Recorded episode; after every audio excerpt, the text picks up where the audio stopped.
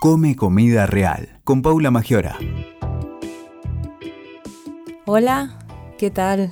Soy María Paula Magiora, soy licenciada en nutrición, estudié en la Facultad de Medicina de la Universidad de Buenos Aires y después de eso realicé algunas formaciones que me ayudaron a ampliar un poquito mi mirada y a lograr una visión más holística quizá de, la nutrición, de la medicina y también obviamente de las personas.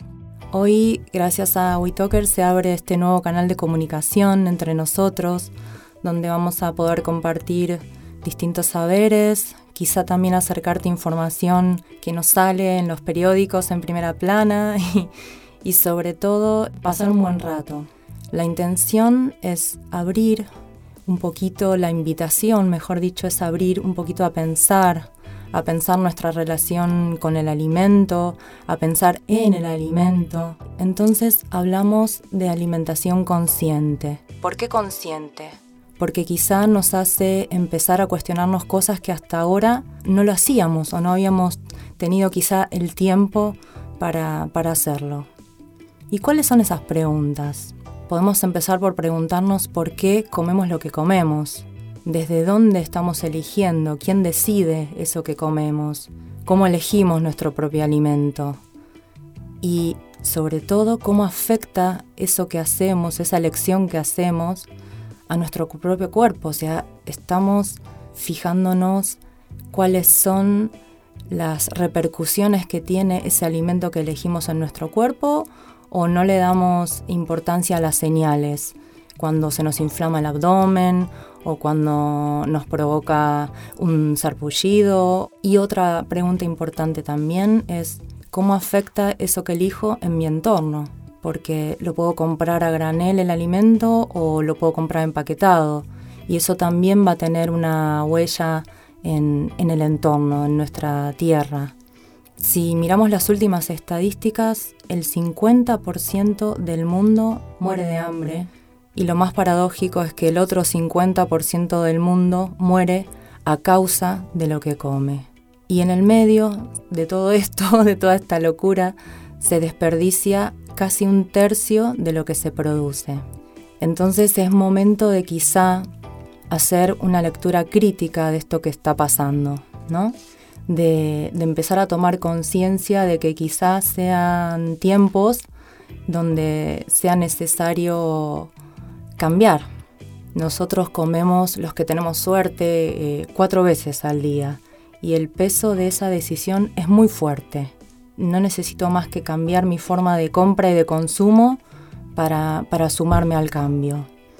Y creo que hoy más que nunca necesitamos alimentos y no productos. Entonces mi intención hoy es que te enamores de los alimentos reales, de los alimentos de verdad. ¿Y qué es lo que necesitamos? Necesitamos alimentos buenos, alimentos limpios para nosotros y para nuestro, nuestro entorno y la tierra, y alimentos justos, que podamos pagar un precio que podamos pagar y que el productor justamente también así lo, lo, lo reciba. Entonces aquí quizás surja la pregunta, ¿no? Pero como no había que comer un poco de todo. Y yo aquí te digo que, que la verdad que no. Porque si hay alimentos que previenen enfermedades y hay otros alimentos que al contrario promueven esa enfermedad, entonces sí hay alimentos buenos y sí hay, hay alimentos malos.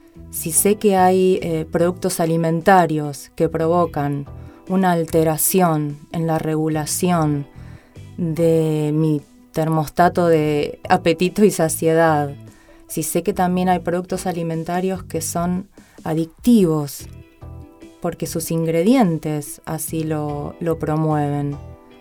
Entonces, aunque coma una porción justa, por decirlo así, y la verdad que no lo elijo. Entonces, me gustaría hablarte hoy justamente desde dónde tomo esas decisiones de las que estamos hablando ahora. Y hay dos lugares posibles. Lo vamos a ver juntos. Te planteo el desde dónde porque desde dónde importa mucho. Entonces podemos empezar a hacer un autochequeo. Y nos va a servir para reconocernos justamente desde qué lugar tomamos las decisiones. Entonces reconocemos dos modos, el modo dieta y el modo autoestima. El modo autoestima es el modo yo me quiero, yo valgo. Y es un modo que nos va a servir para mantener cambios a largo plazo, porque es muy importante el por qué. no es solamente algo efímero. En el modo dieta me alimento para perder peso y por estética. En el modo autoestima me alimento para nutrirme y para estar sano. En el modo dieta soy muy restrictivo y rígido, rígida.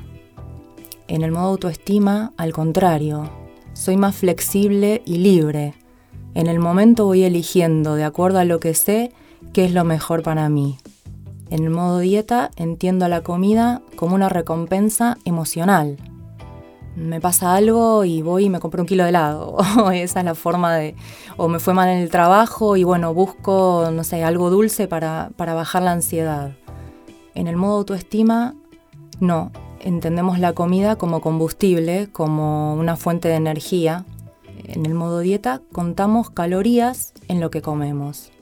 Si nos valoramos, al revés, comemos alimentos, sí, que tienen calorías, pero comemos alimentos, no estamos contando. En el modo dieta observamos las señales externas, estamos fijándonos si es la hora de comer, si tengo algún estímulo que me tiente eh, alguna publicidad para comprar algo. En cambio, si me valoro, lo que hago es observar las señales corporales. Estoy comiendo porque realmente tengo hambre y no porque es la hora de la comida. Y eso también tiene que ver con el respeto, con la autoobservación y con el respeto de mi cuerpo, con la conexión que a veces falta en el día a día.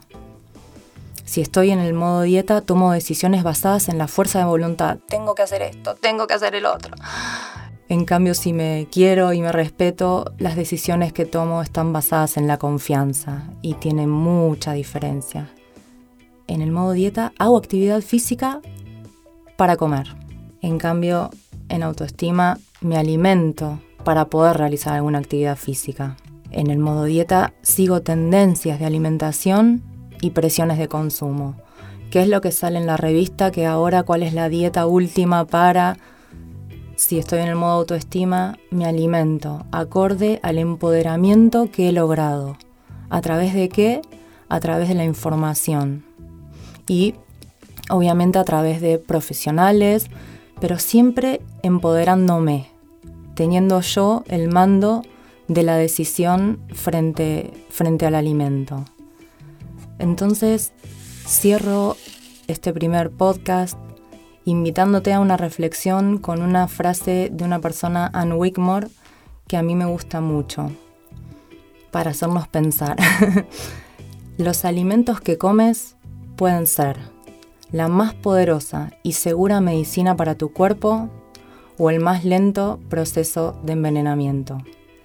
Te invito a, a empezar a pensar en los cambios y sobre todo en el poder que tenemos para mantener nuestra salud y para elegir qué es lo que queremos para nosotros. Muchas gracias. Escuchaste Come Comida Real con Paula Magiora. WeToker. Sumamos las partes.